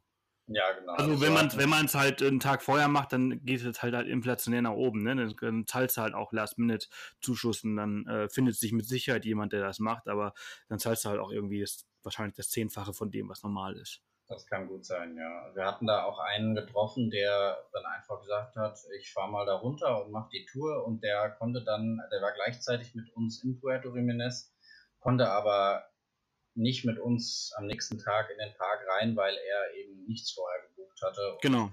Ich habe den nicht wieder getroffen, weiß nicht, ob der am nächsten Tag reingekommen ist oder ob er noch länger warten musste, aber es ist auf jeden Fall zu empfehlen, dass wenn man da keine Zeit unnötig verstreichen lassen möchte, dass man sich da vorzeitig drum kümmert. Mhm. Aber ihr habt euch nicht viel Zeit gelassen zwischen San Jose und Puerto Jiménez, ne? Also seid ordentlich durchgefahren, zwei Tage durchgefahren, also zwei Tage, a vier, fünf Stunden durchgefahren, oder? Genau, das haben wir aber auch deshalb gemacht, weil wir danach dann die Pazifikküste ähm, nochmal abfahren wollten und wollten uns da dann an den Punkten, an denen wir gerne halten wollten, noch ein bisschen mehr Zeit lassen. Deswegen mhm. haben wir die, diese Strecke jetzt von San Jose etwas schneller gemacht. Okay. Genau. Und ähm, dann seid ihr von Puerto Jiménez äh, in den Park rein, also wahrscheinlich nach Galate gefahren und dort dann losgelaufen? Genau, richtig. Der, unser, unser Guide, das war zufälligerweise dann auch für uns alleine der Guide, für uns drei. Der ist dann äh, am Morgen zu uns im Hostel gekommen und wir haben noch kurz unser Gepäck, was wir nicht brauchten für die zwei Tage, haben wir bei denen ins Office gebracht. und sind dann mit ihm von unserem Hostel aus losgefahren und in Karate dann gestartet mit der Wanderung. Das Auto konnte man da stehen lassen. Das hat irgendwie fünf, fünf ähm, ähm, wie heißt nochmal die Währung? Ich habe schon wieder vergessen. Äh, Cordobas? Cordoba ist Nicaragua. Ähm, dann, warte mal. Costa Rica, Costa Rica, Costa Rica. Ja, da wird doch mit, da wird doch mit Dollar bezahlt. Ja, aber nee, mit, mit ähm, nein, mir fällt es bestimmt gleich ein. Costa Rica, Costa Rica, warte mal, warte. Costa Rica. Ähm. ähm, nein, mir fällt mir fällt es gerade auch nicht ein. Ähm, genau, also für, für ganz, ganz wenig Geld. Ach, Colones. Colones. Ja, genau. Ja. genau, also da konnte man einfach für fünf Colones konnte man das Auto da stehen lassen. Irgendwie so war das. Und ähm, dann sind wir dort ähm, ja, in die Wanderung eingestiegen. Die mit die anstrengendste Wanderung aller Zeiten war. das glaube ich acht Stunden? Acht Stunden, aber nicht nur an einem Tag, sondern an beiden Tagen. Und ja, ja. Genau, also es waren ja dann jeweils 23 Kilometer und die hatten vorher auch schon gesagt, okay, also das. Ihr habt nur eine Nacht im Nationalpark gemacht? Genau, genau. Das okay, also ihr seid acht Stunden reingewandert bis zur Ranger-Station genau. und dann quasi dort übernachtet und dann wieder zurückgelaufen. Genau, genau, richtig. Mein lieber Scholli. ja, das hatte verschiedene das, Gründe, das, weshalb wir dann nur eine Übernachtung genommen haben, aber ähm, ja, wir haben es überlebt und Aber das nächste Mal, also äh, Empfehlung? Ich denke, ja, ich denke, das kommt auf den Geldbeutel drauf an. Also das ist, kostet ja schon ein bisschen was und klar, wenn man ein bisschen äh, größeres Budget hat, dann würde ich auf jeden Fall länger bleiben. Aber bei uns war es eben so, dass wir ja ein bisschen was noch vorhatten und auch schon gemacht haben und unser Budget dann nicht das allergrößte war. Deswegen haben wir gesagt, okay, wir wollen das aber trotzdem sehen. Dann machen wir eben nur eine Übernachtung und äh, fahren danach weiter. Und, mhm. ja. Was hat das gekostet? Also ich meine, die, die mit einer Übernachtung in einem Guide, das waren 270 Dollar. Mhm. Ja, müsste so. Ja, ist schon ein stolzer Preis. Also ich finde es auch, also ist nicht günstig. Genau, und mit zwei Tagen hätte das, glaube ich, dann schon 410 gekostet. Und mhm. man hat ja noch verschiedene Optionen, ob man jetzt zu dem Ausgangspunkt wieder zurück möchte oder ob man nach Drake Bay gefahren werden will. Weiterlaufen genau, möchte. Genau, ja. entweder laufen oder mit dem Boot. Ich glaube, ein Stück mit dem Boot ist da auf jeden Fall mit drin. Und ja, ja. Ähm, ja wir haben uns dann eigentlich vor allem aus, aus äh, Budgettechnikgründen dann eben entschieden, dass wir dann nur eine Übernachtung dort nehmen. Mhm. Aber es ist, also es ist schon krass. Also, äh, wie war denn die Wanderung so für euch? Also ich muss ja, ich muss ja sagen, wir haben die ja nicht gemacht. Wir wollten die letztes Jahr machen und dann hat Line ja, ähm, ich glaube, drei Tage vor unserer Reise nach Nicaragua, nee, Line ist 24 Stunden vor der Abreise nach Nicaragua von 100 Kilometer Laufen äh, im Kungsläden zugekommen und hatte sich ja, das, das Knie gezerrt und konnte halt entsprechend dann keine acht Stunden auf, äh, auf Sand, auf weichen Sand äh, laufen. Ähm, wie, wie, war das? Wie war denn diese Wanderung für euch? Du sagst ja auch gesagt, eines der anstrengendsten Dinge, die wir je gemacht haben. Ähm, erzähl mal. Ja, also es war eben sehr, sehr heiß und wir hatten zwar nur einen Rucksack dabei, wo hauptsächlich Wasser drin war. Wir hatten, wir sollten drei Liter Wasser mitnehmen und ähm, hatten dann eben nur noch ein bisschen, bisschen ähm, ja, Wechselklamotten für, für die Nacht beziehungsweise für den nächsten Tag dabei. Und man hatte uns vorher schon gesagt, dass ungefähr um die Mittagszeit die besonders anstrengende Zeit anbricht, weil wir da etwa anderthalb Stunden direkt am Strand laufen müssen, in der kleinen Hitze, in der Sonne. Und dass wir da auf jeden Fall auch eine, eine Kopfbedeckung äh, brauchen. Und ähm, ja, das war im Endeffekt auch so. Also das war auch in, im Wald, in den äh, eher, eher etwas schattigeren Plätzen war es trotzdem sehr, sehr heiß und anstrengend und ja, das ähm, Wandern an sich war dann ähm, ja, war dann davon geprägt, dass man eigentlich erstmal mit sich selbst gekämpft hat und gar nicht so die äh, Umgebung genießen konnte. Ähm, und das wurde dann aber im Verlauf auch ein bisschen besser, weil man sich irgendwie so ein bisschen ein, eingefuchst hat, würde ich sagen. Also dann hat man irgendwann so ein gewisses Tempo drauf gehabt, mit dem man ganz gut zurechtkam und ja, dann äh, je weiter wir dann auch gelaufen sind, desto mehr Tiere haben wir dann auch gesehen. Da haben wir viele Stops gemacht. Also wir haben Tapire gesehen, Boa Constrictor, ganz viele Aros, ganz viele verschiedene Affen. Es gibt, glaube ich, drei Affensorten in, in äh, Costa Rica im Corcovado Nationalpark. Die haben wir auch gesehen und ja, die äh, Zeit am Strand, da habe ich mich so ein bisschen gefühlt. Ich weiß nicht, ob du die äh, TV-Serie Lost kennst, aber. Mhm. Ähm, Wird ja auch in Costa genau. Rica ge äh, gedreht. Äh, nee, äh, ja. in Costa Rica oder Nicaragua, aber, deine, aber auf der Pazifikseite da. Und genau so habe ich mich auch gefühlt, gestrandet und man hat wirklich wenige andere Menschen gesehen und wir sind da dann langgelaufen. Wir waren die einzigen, die Spuren in den Sand gesetzt haben. Das war schon ein atemberaubendes Gefühl. Und ja, wir haben viele Tiere eben gesehen auf dem Hinweg, auf dem Rückweg dann leider nicht mehr so am nächsten Tag. Also ich denke, dass man muss sich halt auch immer klar machen, dass man da in keinem Zoo ist, wo ein Gehege nach Gehege kommt, sondern dass man eben in der Wildnis ist und da kommt es natürlich auch ein bisschen auf Glück und Pech drauf an, je nachdem, also wie viele Tiere man sieht. Und ja, also insgesamt eine sehr, sehr anstrengende, aber auch super schöne Erfahrung, die wir da gemacht haben. Hm. Das ist schon cool, dass ihr so viele auf dem Hinweg gesehen habt. Äh, die Tapire, waren die, waren die sehr groß? Die waren sehr groß, ja. Es ist unglaublich, also, wie groß die werden können. Ne? Die sehen ja irgendwie so aus. Also man, wenn man es noch nie gesehen hat, denkt man so an Schweinart. so, ja, ja, so genau. ungefähr so eine Größe von einem Schwein oder so, aber die sind gigantisch. Genau, die sind wirklich richtig groß. Wir hatten auch am, am äh, wir haben zwei, zwei gesehen und das eine lag einfach nur in so einer Pfütze drin und auch allein dieses Ausmaß, was, was dieser Tapir da eingenommen hat, das war schon gigantisch. Und am nächsten Tag haben wir ihn dann auch nochmal äh, im, im Stehend gesehen und das war dann nochmal beeindruckender, wie, wie groß Tapire werden können. Mhm. Ja, bin ich auch mal immer wieder erstaunt. Ähm, ihr habt dann quasi in der Ranger-Station in den Hochbetten da geschlafen. Das genau. ist ja genau. auch äh, quasi ähm, äh, bei dem Fluglandeplatz, ne? Ja, richtig, genau. Also da, ja. in, wo ganz viele Hochbetten aneinander standen, in dieser Sirena Station. Sirena Ranger Station heißt die, ja. genau. Genau.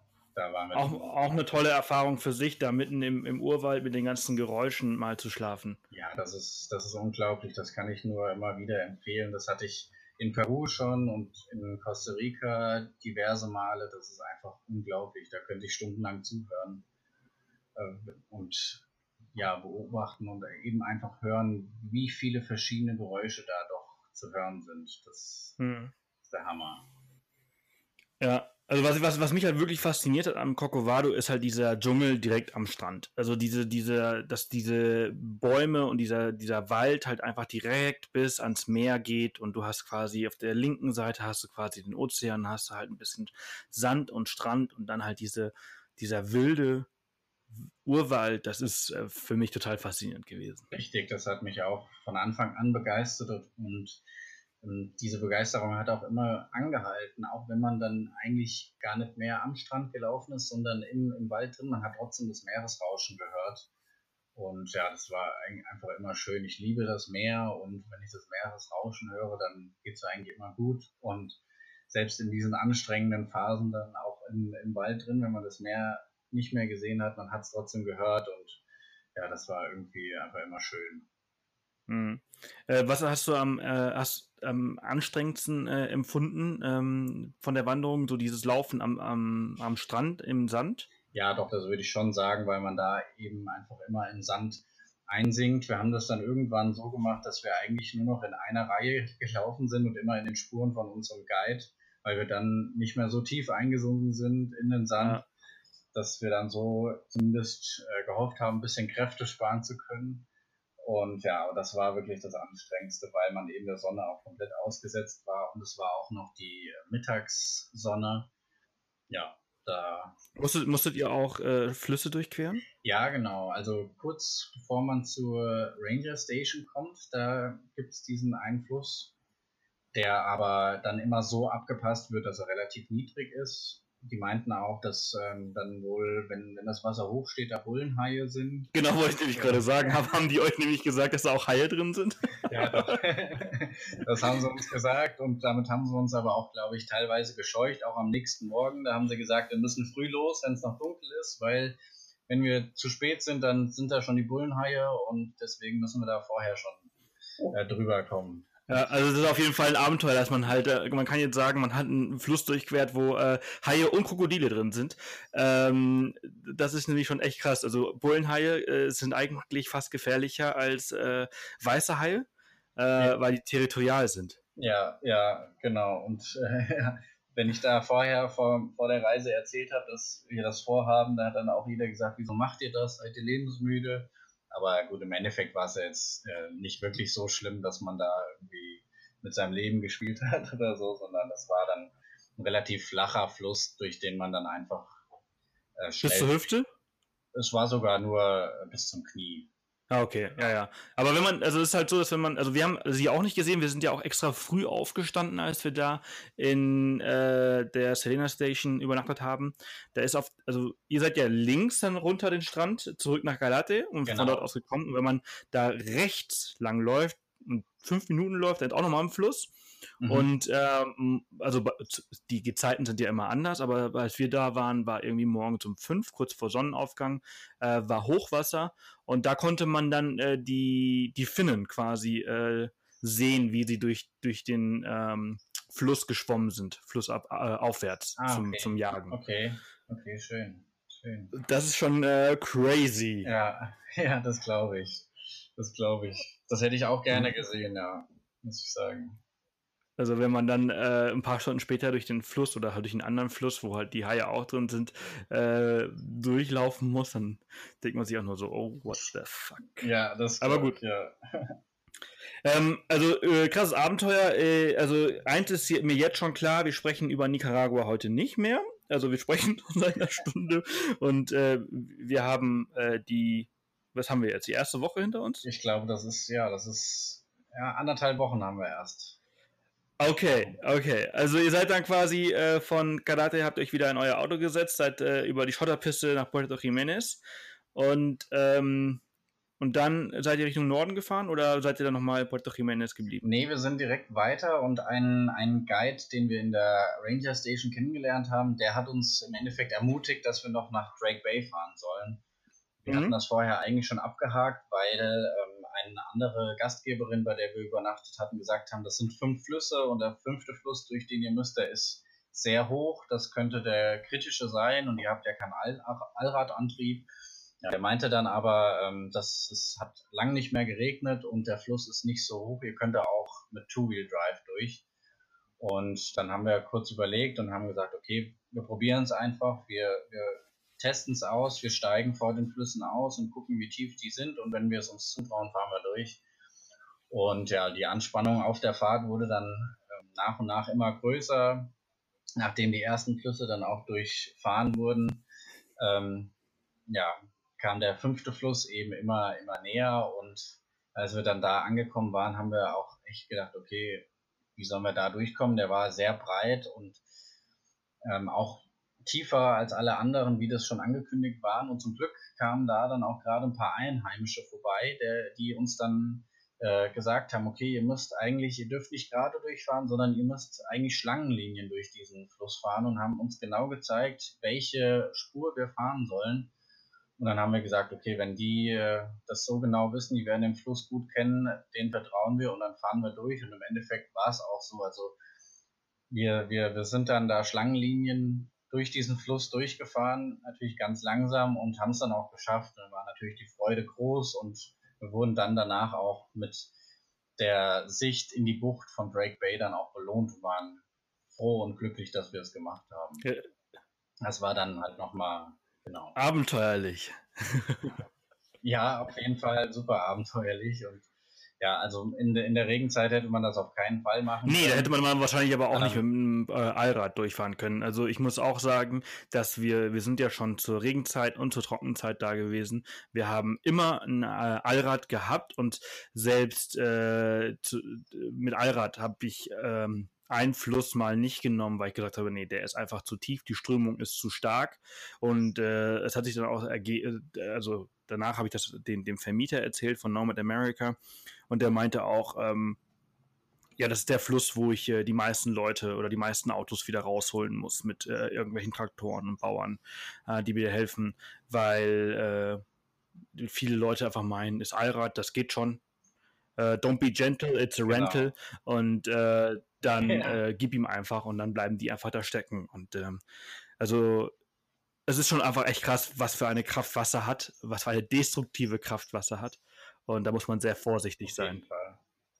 Ja, genau. Also nicht, äh, ich würde auch nicht sagen, dass man, also man sollte das einfach genau sich überlegen, sollte den Fluss genau ansehen, wie die Strömung ist und wie hoch er im Endeffekt wirklich ist, indem man einfach mal durchläuft oder so, dann hat man ja schon mal einen Eindruck und kann das dann einschätzen, aber niemals einfach reinfahren und denken, dass das schon wird irgendwie. Ja.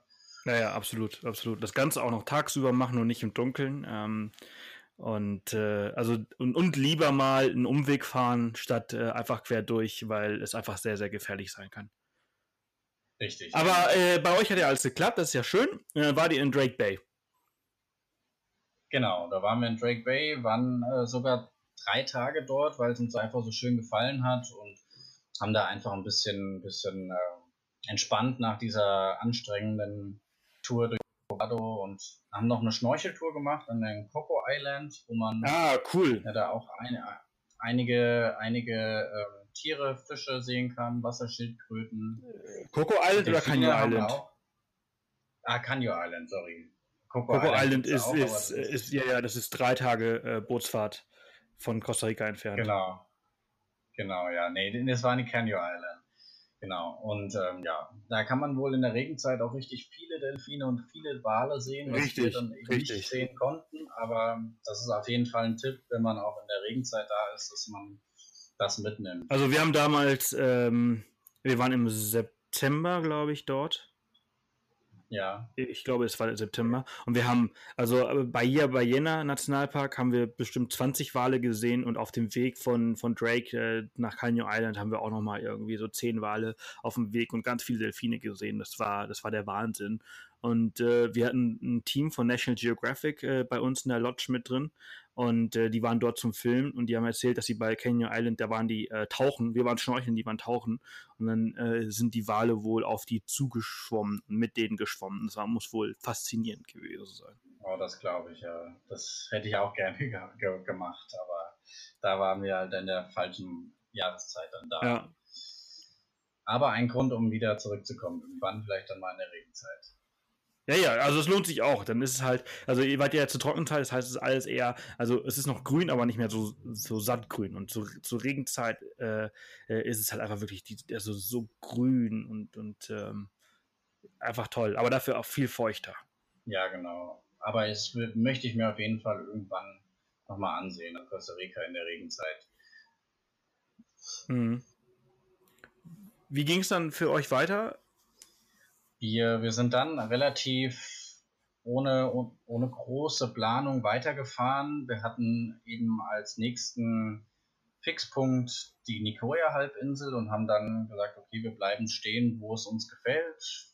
Wir fahren erstmal, wir waren an dem Rio Tacoles vorbeigefahren, wo diese ganzen Krokodile sind. Diese Krokodilsbrücke äh, da. In, in Jaco. Genau, genau. Ähm, da sind wir stehen geblieben und sind dann weitergefahren bis bis Punta Arenas, wo Fähren nach Nicoya führen mhm. und hatten dann eben im Kopf, dass wir da dann einfach übernachten oder ähm, vorher schon übernachten. Und dann waren wir da angekommen und es war schon ein bisschen, ähm, ja, wir haben uns eigentlich nicht so sicher dort gefühlt, dass wir gesagt haben, okay, da könnten wir im Auto schlafen oder wir finden ein Hostel. Hostel war da irgendwie auch nicht so äh, angesagt und dann haben wir geguckt, wann fährt denn die letzte Fähre und die haben wir dann genommen, was im Endeffekt auch super, super schön war, weil es war eine sternklare Nacht und wir waren ganz alleine oben auf dem Deck von der Fähre und haben unzählige Sternschnuppen dann gesehen auf dieser Überfahrt. Und im Endeffekt ja, waren wir dann froh, dass wir es gemacht haben und sind dann noch weitergefahren bis nach Santa Teresa. Durch die Nacht durch. Die Nacht durch, genau. Ich habe dann gesagt, komm, äh, ich fahre fahr das Stück jetzt einfach noch, bevor wir. Aber, aber warte mal, warte mal, ihr seid, ihr seid von Drake Bay bis nach Santa Teresa an einem Tag gefahren? Ja. genau. Wow.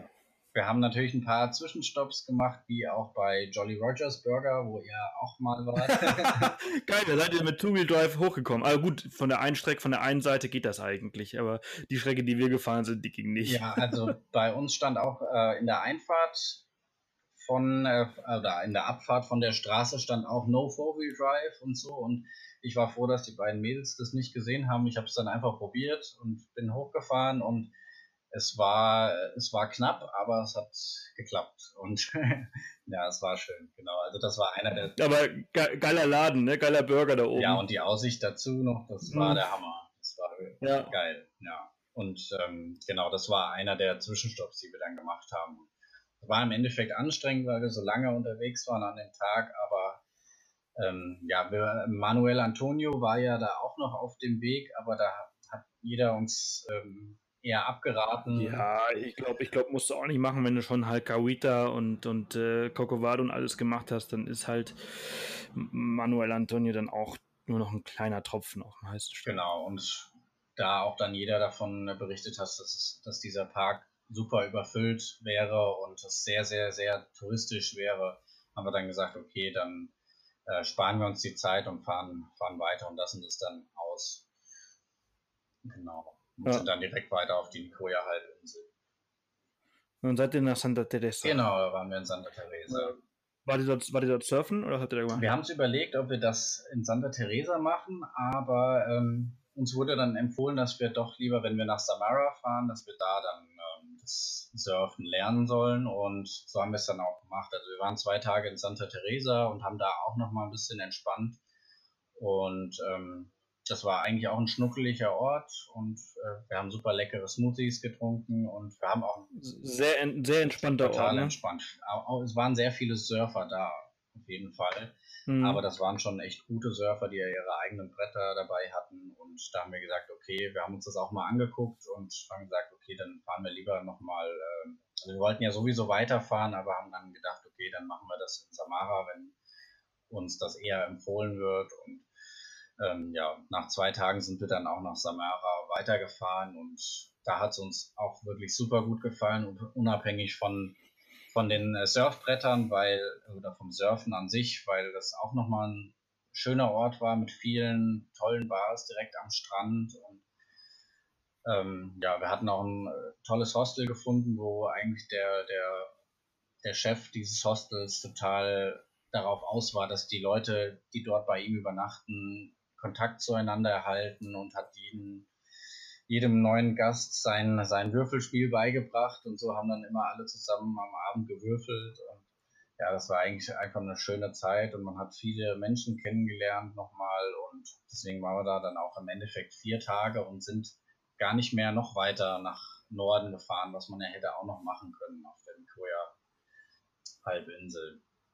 Sondern ähm, ja, nach diesen vier Tagen sind wir dann noch, hatten wir unser Auto nur noch zwei Nächte und wir hatten gehört, dass der Tenorio Nationalpark, äh, dass man den mit Bus zwar erreichen kann, aber dass das eher umständlich ist und haben dann äh, gesagt, okay, dann fahren wir da noch mit dem Auto hin und ähm, haben dort in einem Tal zwischen ganz vielen Vulkanen übernachtet und sind dann am nächsten Morgen direkt los zu, äh, zu dem Rio Celeste und waren auch die allerersten, die dort waren und haben dann im Endeffekt ja, die, die erste Stunde ganz für uns gehabt dort und das war ja faszinierend. Also ich denke, das ist ja auch bei dir bestimmt in Erinnerung geblieben, diese beiden farblosen Flüsse, die dann zusammenfließen ja, ja. und diese blaue Absolut. Farbe entsteht. Absolut, also wir waren ja in der Regenzeit, da war das halt ein bisschen, bisschen matschiger, äh, die, unsere, unsere äh, Anreise und ein bisschen komplizierter. Aber es ist total, es ist total Wahnsinn, was dich dort äh, erwartet, wenn da, genau wie du gerade sagst, also diese zwei Flüsse zusammenfließen und dann zu diesem Rio Celeste werden und dann zu diesem, dieser unglaublichen Farbe äh, wechseln. Das, ja, ja, man, man kann, wenn man das nicht selbst sieht, eigentlich nicht glauben, dass das so in der Natur entstehen kann. Dass so eine Farbe entsteht, ohne dass da irgendeine Fremdeinwirkung dazu geführt hat. Ja, ja. Es ist aber eigentlich nur ganz einfache Chemie. genau, unterschiedliche pH-Werte, unterschiedliche Mineralien, die da in dem Wasser mitgeführt werden und schon entsteht diese Farbe. Ja, ja, und äh, aber halt auch eher diese pH-Werte entstehen ja auch äh, durch diesen Geruch, ne? Durch diese ähm, äh, was ist das denn? Ähm, Schwefel. Schwefel. Genau. Ja, ja, ja, ja. Genau. Auch äh, läuft mal durch, denkst so, boah, nee, nicht schon wieder. ja, genau, das äh, ist ein eher unangenehmer Geruch, aber ähm, ja, ging, ging ganz ja. gut. Also haben wir ganz gut verstanden. Ja, cool. Und dann seid ihr zurück, also nach, nach San Jose und habt den Wagen abge äh, abgegeben? Genau, genau. Den Wagen hatten wir deshalb früher abgegeben, weil unser Budget für die ganze Zeit nicht ausgereicht hat für den Mietwagen. Ja.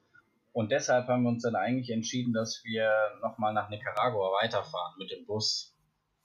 Und das haben wir dann auch gemacht. Also nachdem wir das Auto abgegeben haben, haben wir ein Busticket gebucht und sind dann nach Nicaragua weitergefahren.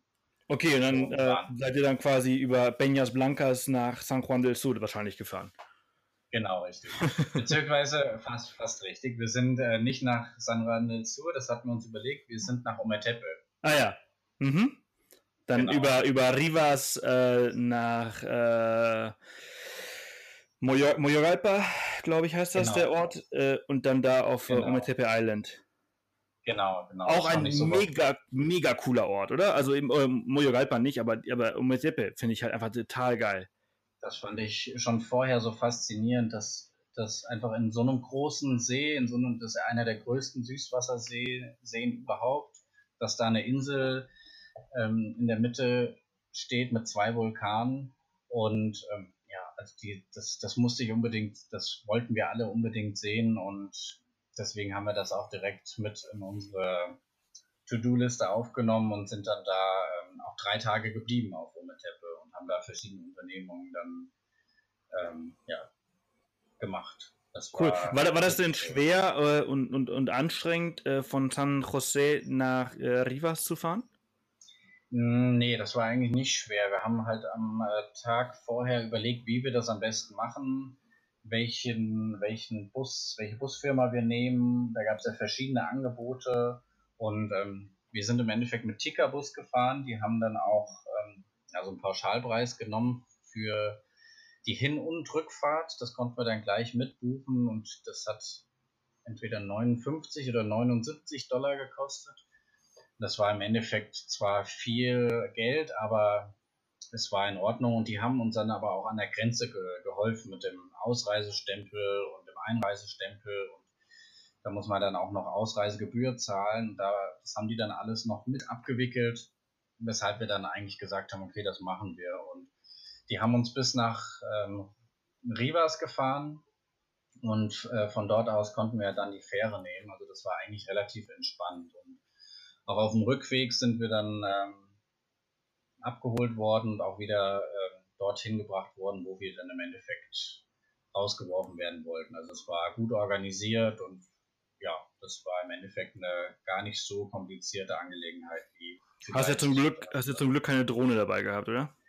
Nee, habe ich überlegt, aber habe ich nicht gemacht im Endeffekt. Das also war Glück gehabt, sonst wäre wär das in Nicaragua nicht durchgegangen. Ah, okay. Ja gut, dann, dann war ich echt, echt froh, weil gerade für Costa Rica hatte ich mir das schon überlegt, aber im Endeffekt dann doch dagegen entschieden. Aber das wusste ich gar nicht, dass man die nicht mit nach Nicaragua nehmen darf. Hm, wurde mir Managua abgenommen. Oh. Am Flughafen. Oh, es ist äh, sehr, sehr ärgerlich. Eine, eine lange Story. Ähm, und also von, ihr wart fünf Tage, erinnere ich mich, in, in Nicaragua. Davon wart ihr drei in Ometepe und die letzten zwei ist An- und Abreise oder wart ihr nochmal woanders? Nee, nee, also wir waren sogar sechs Tage dort. Wir waren drei Tage in Ometepe und drei Tage in Granada. Ah, okay, oh, okay. da seid ihr auch noch hingefahren? Genau, das war, das war eigentlich der zweite Ort. Und eine sehr historische wir, Stadt. Ja, eine sehr historische Stadt. Teilweise schön, teilweise nicht so schön. Mhm aber ähm, im Endeffekt eine super Erfahrung, auch dort gewesen zu sein. Und wir haben von dort aus auch noch ähm, den, äh, eine, eine, Tour gemacht zum Vulkan, wo wir Lava sehen konnten. Und das mhm. war auch so äh, ein, ein, äh, ja, ein unglaubliches Erlebnis, dass man dann man wirklich live und in Farbe sozusagen Lava gesehen hat und man hat die brodeln sehen und ähm, ja, man hat, also es war einfach so ein mächtiges Gefühl, da hat man auch wieder gesehen, was für eine Kraft in der Natur herrscht. Und das war dann im Endeffekt noch. noch Eigentlich faszinierend, oder? Dass wir als Menschen hier, hier überleben können. Genau, richtig. Und das, das spürt man so im Alltag selten, aber ähm, dann dort war das wieder so ein, so ein starkes Gefühl, wie mächtig die Natur eigentlich ist und wie klein wir sind. Hm. Ja, ja, auf jeden Fall. Jetzt aber, jetzt sag mal, ihr seid dann aber wieder zurück nach San Jose gefahren und von dort aus nach Kuba geflogen, ne? Wenn ihr es ein bisschen ähm, besser organisiert hättet, dann wärt ihr von Managua geflogen.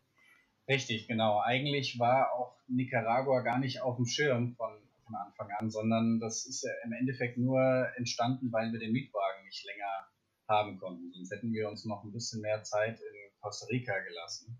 Und es war dann im Endeffekt eine komplett spontane Aktion. Eigentlich okay. war geplant Costa Rica und Kuba. Und äh, mhm. Nicaragua war dann spontan. Natürlich im, im, Nachhinein hätten wir das dann äh, vorher schon mitplanen können. Dann hätten wir einfach den Flug von Managua genommen. Aber ähm, so ging das auch.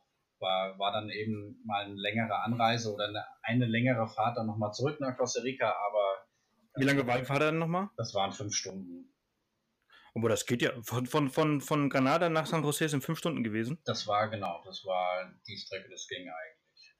Das ist ja wenig. Ja, also die, wir sind aber eben auch ähm, nicht ständig irgendwo stehen geblieben, sondern sind eigentlich strikt durchgefahren. Okay, also es überrascht mich. Also das ist. Äh, ja. Aber ja, das ist aber gut, okay, dann ist das so. Ähm, es erscheint mir als sehr, sehr wenig. Ich hätte jetzt, ich hätte jetzt irgendwie ja mit 10 bis 12 Stunden gedacht. Nee, nee, nee, so lange war es nicht. Nee. Okay, krass.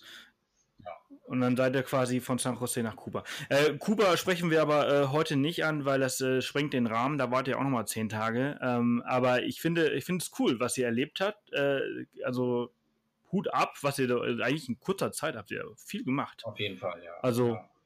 würdest du das auch so empfehlen, so oder würdest du sagen, naja, vielleicht ein bisschen mehr Zeit lassen, den Mietwagen im richtigen Land buchen? Und äh, dann ist das vielleicht ein bisschen entspannter? Ja, also ich denke, für, für Costa Rica hatten wir auf jeden Fall genug Zeit. Ähm, Nicaragua bietet natürlich noch viel mehr, als dass man da sagen kann, dass man in sechs Tagen das meiste gesehen hat. Deswegen, ähm, ja, am besten natürlich den Mietwagen im richtigen Land buchen und dann äh, den Plan äh, genauso machen, dass man den natürlich optimal auch nutzen kann. Und ähm, Costa Rica hat für uns ausgereicht. Es gab zwar immer noch Dinge, die man hätte machen können, wie zum Beispiel ähm, an der Tortuguero, an der, an der Karibikküste. Genau, wollte ich gerade sagen, die Ecke habt ihr nämlich gar nicht gemacht. Genau. Und, und so ähm, äh, Arenal äh, und so habt ihr äh, auch nicht wirklich gemacht. Ne? Da, da sind wir nur dran vorbeigefahren und wir haben da ja. nochmal übernachtet, aber im Endeffekt ähm, war das auch gut so, weil da war, waren einfach so viele Touristen. Ja, ja, sehr, sehr, total ja. überlaufen. Deswegen ja. ähm, bin ich da gar nicht so, so böse drum, dass wir da ja. gar nicht mehr waren. Okay. Ja. Aber, aber cool. Also ihr habt also echt wahnsinnig, wahnsinnig viel erlebt für die Zeit. Ähm, sehr, sehr cool. Und ich danke dir, dass du dir die Zeit genommen hast, mitten in deinen Prüfungen. Ähm, äh, wir sprechen jetzt auch über eine Stunde und ähm, das ist nicht selbstverständlich. Ich danke dir vielmals ja, dass gerne. du äh, heute die Zeit gehabt hast. Gerne. Ich habe schon so oft äh, von eurem Podcast profitiert und habe den mir gerne angehört, sodass ich gedacht habe, wenn ich irgendwas zurückgeben kann, dann doch vielleicht eigene Reiseerfahrung. Und deshalb ähm, habe ich das auf jeden Fall sehr gerne gemacht. Finde ich gut. Ich hoffe, dass der eine oder andere auch genauso inspiriert ist und das vielleicht auch macht und sich meldet. Und äh, ja, ich, ich danke dir, dass das äh, heute geklappt hat und wünsche dir einen ganz tollen Tag, viel Erfolg für deine Prüfungen. Vielen Dank. Und äh, alles Gute für deine zukünftigen Reisen und bis bald. Danke, danke, danke. Bis bald. Tschüss. Ciao. Ja, das war's auch schon wieder. Podcast ist vorbei. Und äh, ja, Wahnsinn, ne? 128. Podcast-Folge. Das bedeutet übrigens auch, dass äh, ihr alle Shownotes ähm, unter www.offthepath.com slash Folge 128 findet. Dort findet ihr auch einen Link zu dem Buch Vogelfrei das ja heute diese Folge präsentiert. Äh, beziehungsweise Edelbooks präsentiert diese Folge und hat sich entschieden, ähm, das Buch Vogelfrei euch zu präsentieren. Also ihr bekommt es überall, wo es Bücher gibt, äh, zum Beispiel bei eurem lokal, lokalen, ähm, lokalen Buchhändler oder halt eben auf eurem nicht lokalen Buchhändler im Netz.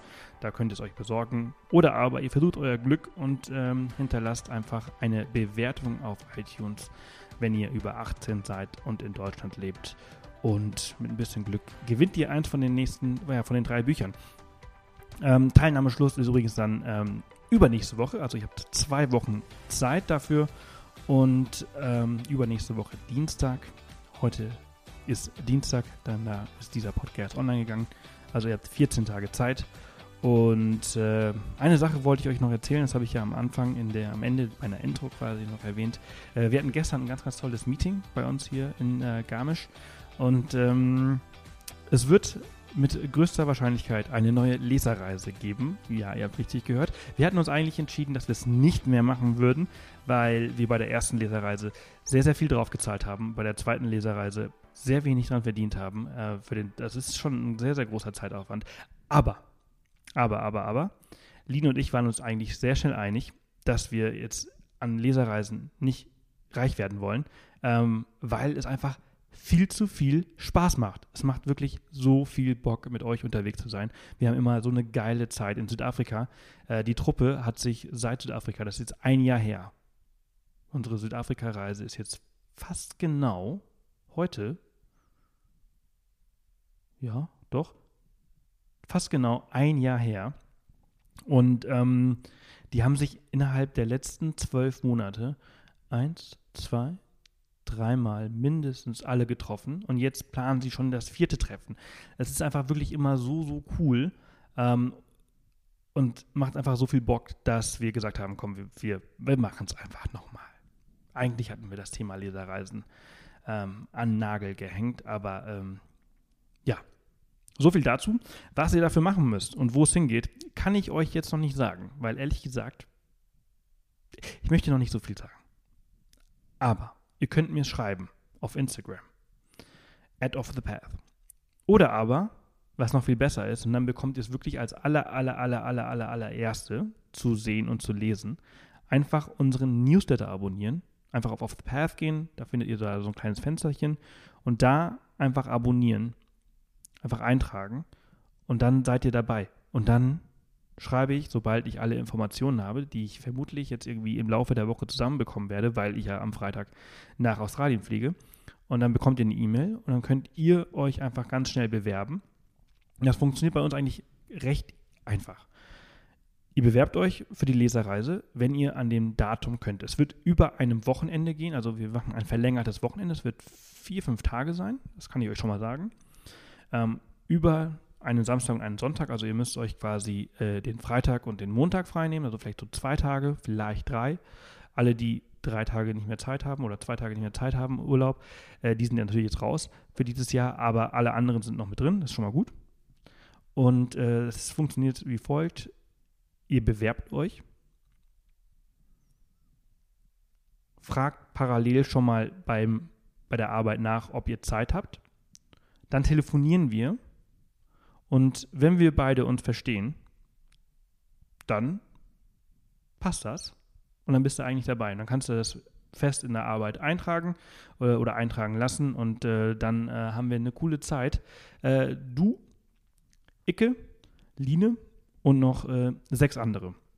Also wirklich eine sehr, sehr, sehr kleine Truppe und dann haben wir ein paar richtig coole Tage irgendwo.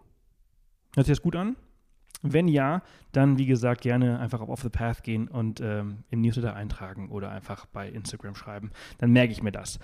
Soweit zu heute. Diese Folge ist lang genug geworden. Ich äh, muss übrigens auch noch ein bisschen was planen. Ich muss auch noch packen und äh, Visum ist auch schon durch. Das ist schon mal ganz gut.